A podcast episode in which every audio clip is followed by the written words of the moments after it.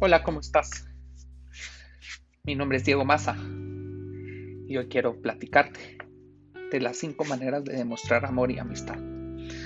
La primera, sea amable y cortés. La amabilidad siempre es necesaria. La segunda, ten empatía.